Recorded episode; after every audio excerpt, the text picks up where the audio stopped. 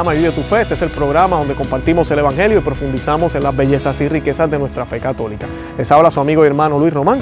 Quisiera recordarles que no podemos amar lo que no conocemos y que solo vivimos lo que amamos. Nos dicen las Escrituras. Jesús fue llevado por el Espíritu al desierto para ser tentado por el demonio. Después de ayunar 40 días con sus 40 noches, sintió hambre y el tentador acercándose le dijo, si tú eres hijo, el hijo de Dios, manda que estas piedras se conviertan en panes. Jesús le respondió, está escrito, el hombre no vive solamente de pan, sino de toda palabra que sale de la boca de Dios. Luego el demonio llevó a Jesús a la ciudad santa y lo puso en la parte más alta del templo, diciéndole, si tú eres hijo de Dios, tírate abajo porque está escrito, Dios dará órdenes a sus ángeles y ellos te llevarán en sus manos para que tus pies no tropiecen con ninguna piedra.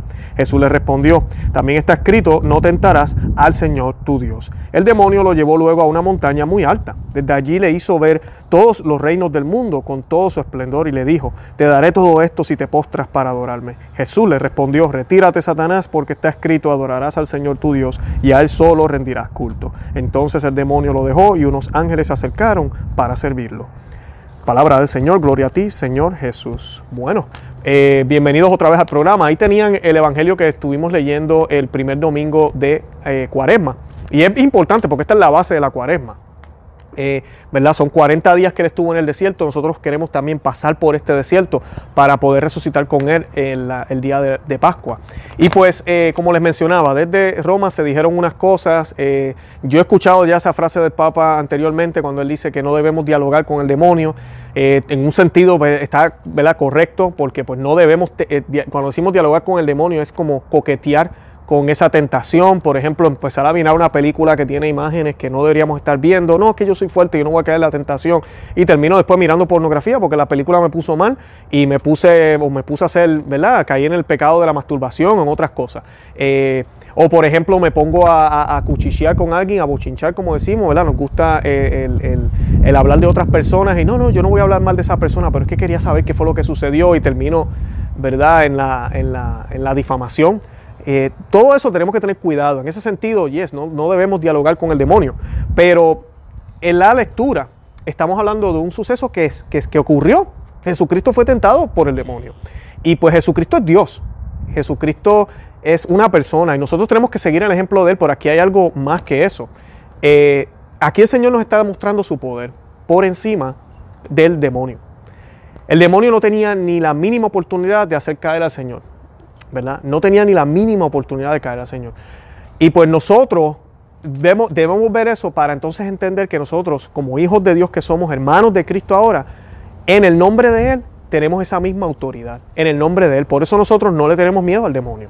No, no debemos tenerle miedo. Ahora no nos vamos a poner, como decía yo, ¿verdad? A, a, jugar cosas, a hacer cosas satánicas y a tratar de acercarnos a esas cosas oscuras. No, no, no estoy diciendo eso. Pero nosotros debemos saber que con Cristo ¿verdad? no podemos ser vencidos. Nada nos puede vencer. Estamos con el Señor. Y Él nos los muestra. Él nos los muestra aquí. Y Él siendo hombre, sintiendo lo que sentía cualquier hombre, triunfó. Y eso también es parte del plan de salvación para reivindicar o para sanar lo que hicieron Adán y Eva. Porque Adán y Eva pecaron. El demonio se aprovechó de ellos cuando estaban solos también. Para entonces, ¿verdad? En el caso de, de Eva, que fue la primera, para ofrecerle un fruto.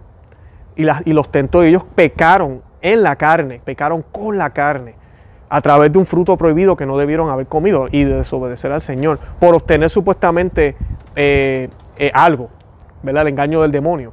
Y acá el demonio hace lo mismo con Cristo. Le ofrece algo y le dice que le va a obtener algo, o que pruebe que es alguien, ¿verdad? Y el Señor triunfa sin tener que utilizar nada de lo que él sí tiene, porque él es Dios, él pudo haber hecho así, el demonio hubiese desaparecido, o podía haber utilizado rayos y no sé qué, ¿verdad? Fulminar al demonio ahí mismo y se acabó todo esto. No, el Señor se hace, ¿verdad? Se, se hace sumiso de la, de la, misma humanidad que él quiso y, y sobrepasa esta, esta, eh, esta tentación. Y pues a través de su humanidad irradia el Espíritu Santo, porque Él es Dios pero también Él nos muestra con su humanidad que el Espíritu Santo también puede irradiar a través de nosotros, siempre y cuando estemos bautizados y seamos miembros de su iglesia y estemos en gracia. Eso, eso es lo que se muestra ahí. Que si hubo un diálogo, sí lo hubo, sí lo hubo. La Biblia dice y le respondió y le respondió, Él le habló al demonio, pero este es Dios quien le está hablando. ¿verdad? Esto no es cualquier persona, este es Dios hecho hombre, ¿ok? Y sí, le habló al demonio con la autoridad que tenía, pero le habló como hombre, le habló como hombre, la segunda persona de la Santísima Trinidad. Y yo voy a citar aquí a Pseudo Cristósomo, que es citado por Santo Tomás de Aquino en el Catena Aurea, para que entendamos un poquito el verdadero sentido de esta, de esta lectura. Y les recomiendo a los que me siguen, busquen a los padres de la iglesia para ver las verdaderas interpretaciones de estas lecturas. Porque mira que hay mucha babosada que se dice hoy en día allá afuera. Hay muchísima. Yo he escuchado tantos cuentos que se, que se hablan de estas lecturas y se le trata de buscar un nuevo significado y que todo es un mensaje y que no se puede tomar literal y yo no sé qué cosa. So, tengan mucho cuidado con lo que se dice por ahí. Y Pseudo Cristóstomo dijo, el diablo busca a los hombres para tentarlos, pero como el demonio no podía ir contra el Señor, este fue a buscarlo. Por ello se dice que fue para ser tentado. Miren eso, miren eso. Muchas personas no lo ven de esa forma y piensan que el demonio, uy, fue allá y tentó al Señor, están casi iguales. A mí yo siempre hago un ejercicio cuando he ido a dar charlas y les digo a la persona, vamos, díganme el contrario, les digo blanco y me dicen negro, eh, noche, día, sol, luna, Dios y rápido me dicen el diablo. Y yo le digo, no, ah, ah. Dios no tiene contrario, Dios es Dios.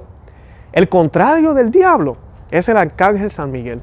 El arcángel San Miguel, nos dicen el, al Apocalipsis, nos dice la tradición, el arcángel San Miguel. Él es el, ¿por qué? Porque Lucifer era un arcángel también y le falló a Dios. Entonces, ¿quién va y pelea? ¿Quién va y pelea esa batalla? El arcángel Miguel. El arcángel Miguel. Así que ese es el igual. Dios está por encima y el demonio no puede con Dios. Pero Dios va y lo busca a él. Porque Él quiere mostrarnos a nosotros que se puede. Él quiere también sanar esa herida que hay en la humanidad, ¿verdad? Porque el hombre cayó por culpa de la tentación. Ahora el hombre va a sobrepasar la tentación. El hombre, ¿verdad? El hombre Dios, Jesucristo, va a sobrepasar la tentación estando hambriento, estando incómodo, haciendo oración. Va a sobrepasar esa tentación, estando en la forma más débil. Porque mira, si nosotros ayunamos una sola comida o ayunamos un día y estamos que nos morimos, nuestro Señor estuvo 40 días, dice las Sagradas Escrituras, 40 días. Débil, su humanidad estaba débil y ahí se le aparece el demonio. Y Él nos prueba que se puede, que se puede hacer. Pero fue Él quien buscó al demonio. Fue Él quien buscó al demonio para mostrarnos a nosotros que en Él, y Él ya lo vence, y que nosotros podemos también vencerlo si nos permanecemos cerca de Él, de Cristo. San Jerónimo dice, no son condenados con la misma sentencia San Pedro y Satanás. A San Pedro se le dice, apártate de mí, Satanás. Esto es, sígueme aunque eres opuesto a mi voluntad. Pero a este le dice, retírate, Satanás. Y no se le dice que detrás de mí, para que se entienda, vete al fuego eterno que está preparado para ti y para tus ángeles. Ese es San Juan Cristósomo, eh, a mi San Jerónimo, disculpen, que nos está diciendo, ¿Cuál es la diferencia entre esto?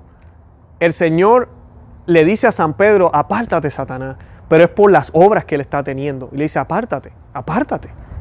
Y es que las obras que hacemos, si van en acorde con lo que Satanás quiere, que es la desobediencia, vamos a estar apartados de Dios.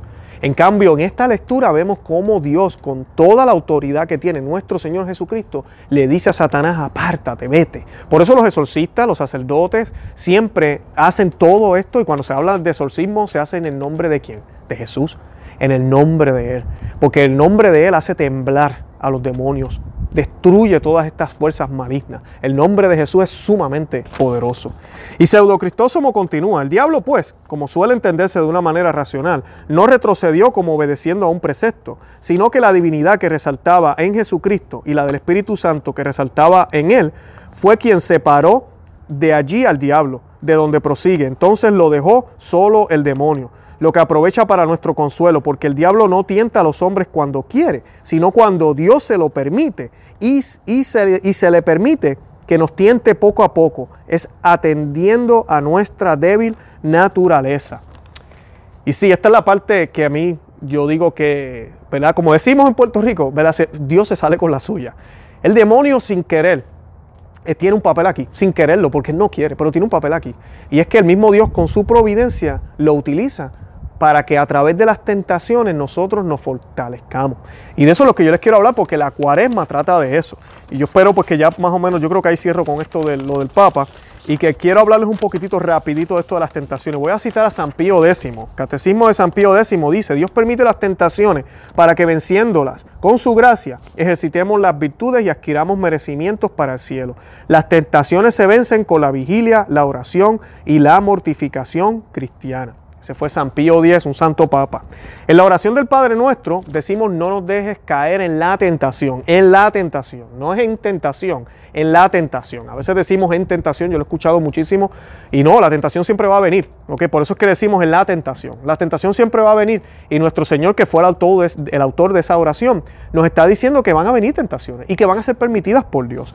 Nuestro Dios no quiere que caigamos en ella, ¿ok? Es por esto que nos ha dado sus enseñanzas, nos ha dado los mandamientos y nos ha dado su Espíritu Santo a través de los sacramentos, para que no caigamos en ella, para que nos mantengamos en gracia y si caemos, para que nos podamos reconciliar. En Juan 3:16 se nos dice que Él envió a su único Hijo para que rescatara al, mundo, para que nadie se, se, se, a mí, para que todos se salvaran. Y el Señor quiere que todos se salven. Ahora no todos se van a salvar, eso nos dice las escrituras, ¿verdad? Solo los que sigan a su Hijo, solo los que sean fieles al mandato del Padre, solo los que coman de su cuerpo y de su sangre, solo los que estén bautizados serán salvos. Debemos tener en perspectiva que el pecado, por ende, las tentaciones, no fueron creadas por Dios y la providencia de Dios las utiliza. ¿ok? Es tan grande y maravillosa la providencia de Dios que a través de las tentaciones nos llega la oportunidad de ejercitar las virtudes y así podamos ser merecedores del cielo. Eso es lo que San Pío X nos decía. Cuando vienen las tentaciones, ahí es donde nosotros nos, podemos hacer fuertes. Ahí es donde podemos mostrar de qué estamos hechos. Cuando viene la prueba. Cuando viene la prueba de fuego. ¿okay? Ahí es donde yo puedo probar si realmente lo que yo digo que creo y lo que yo sé que es correcto realmente está dentro de mi corazón. Y con las acciones exteriores mías yo ejerzo esa fe. ¿ok? Cuaresma y las tentaciones, ¿verdad? Es importantísimo. ¿Por qué? Porque nosotros también nos ponemos en tentaciones, pero nosotros provocamos esas tentaciones. Nosotros, tú y yo. ¿Cómo las provocamos? Usted dice, yo no voy a comer carne los viernes, ¿verdad? Y no tenemos que, a mí, la iglesia nos dice que no debemos comer carne los viernes. Y mira, es difícil a veces, especialmente cuando uno trabaja y alguien se está comiendo unas costillitas ahí en la mesa, unas costillitas de cerdo, un pollito bien rico, eh, ¿verdad? Es difícil. Nos colocamos en esa tentación, lo estamos haciendo nosotros mismos. ¿Para qué? Para ejercitar esa voluntad, para ejercitar la, prudencia, para ejercitar la persistencia, la consistencia, para ejercitar que si me propuse algo lo voy a lograr, para ejercitar el, el yo entender que muchas veces tengo que sacrificarme y dejar de hacer algo que no es malo por, por, por Dios o por, para poder ofrecerlo a Dios por lo que está sucediendo en el mundo o por mis pecados. Eh, ¿Y por qué hacemos eso? Porque van a haber momentos en la vida que nos va a tocar ejercitar eso, pero no va a ser escogido por nosotros.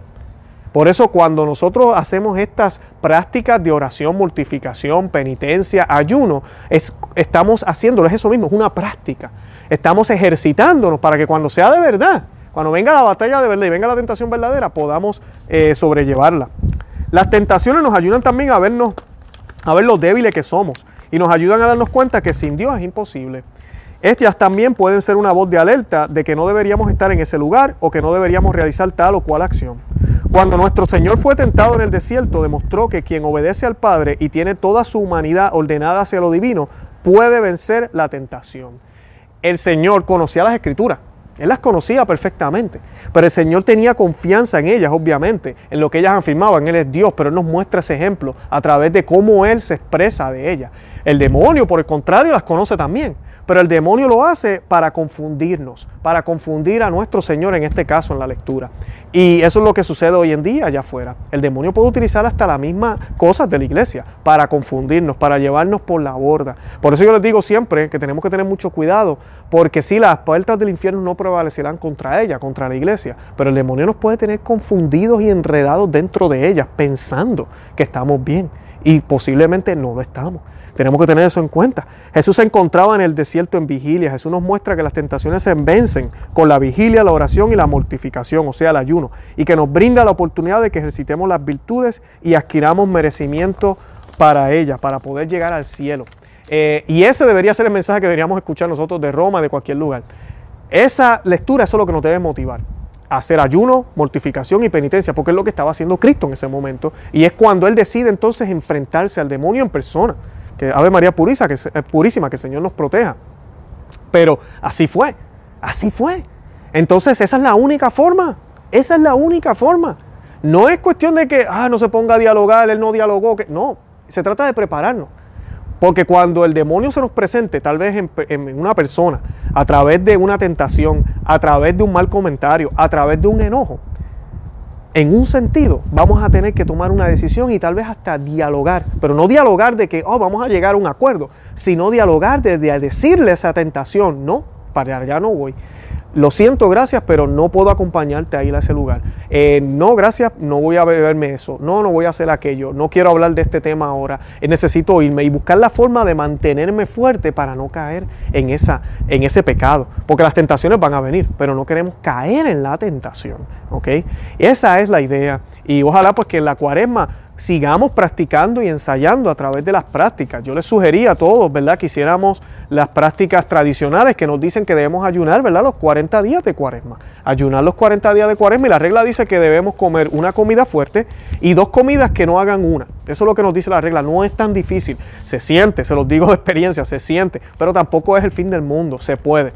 Y si usted es diabético o tiene algún problema de salud, no lo haga, tranquilo. Tiene que, ¿verdad? Vaya al doctor o ofrezca alguna otra cosa. Eh, yo, nosotros hicimos varios videos sobre esto, se los voy a estar dejando en la descripción para que los puedan ver, para no alargar el video hoy, el programa, pero tengan eso siempre en cuenta. Y nada, oremos por el Papa para que estos mensajes así ambiguos y medio locos que él sabe, es como esta necesidad de querer innovar en el Evangelio, yo no sé, eh, no hay necesidad, vamos a decir lo que ya se ha dicho, eh, es suficiente, es, más que suficiente lo que la iglesia ya nos ha revelado eh, y dejemos de estar inventando porque caemos en errores, caemos en ambigüedades que lo que hacen es confundir. Y nada, oremos mucho por él, oremos por eh, la iglesia católica entera, por todo el clero, para que el demonio no nos siga tentando, porque si nosotros tenemos un demonio tentándonos, ellos tienen como cinco, los obispos deberían, deben tener como diez, los cardenales como quince, el, el papa debe tener como veinte o treinta encima de él. Así que debemos orar por ellos para que el demonio no siga eh, eh, desviándolos y confundiéndolos. Y nada, eh, los invito a que visiten nuestro blog conoceamevivetufe.com, que se suscriban al canal aquí en YouTube, que nos den me gusta, que nos sigan por todos los medios de Facebook, Instagram y Twitter y que compartan el video con otras personas. Nada, Santa María, ora pro nobis.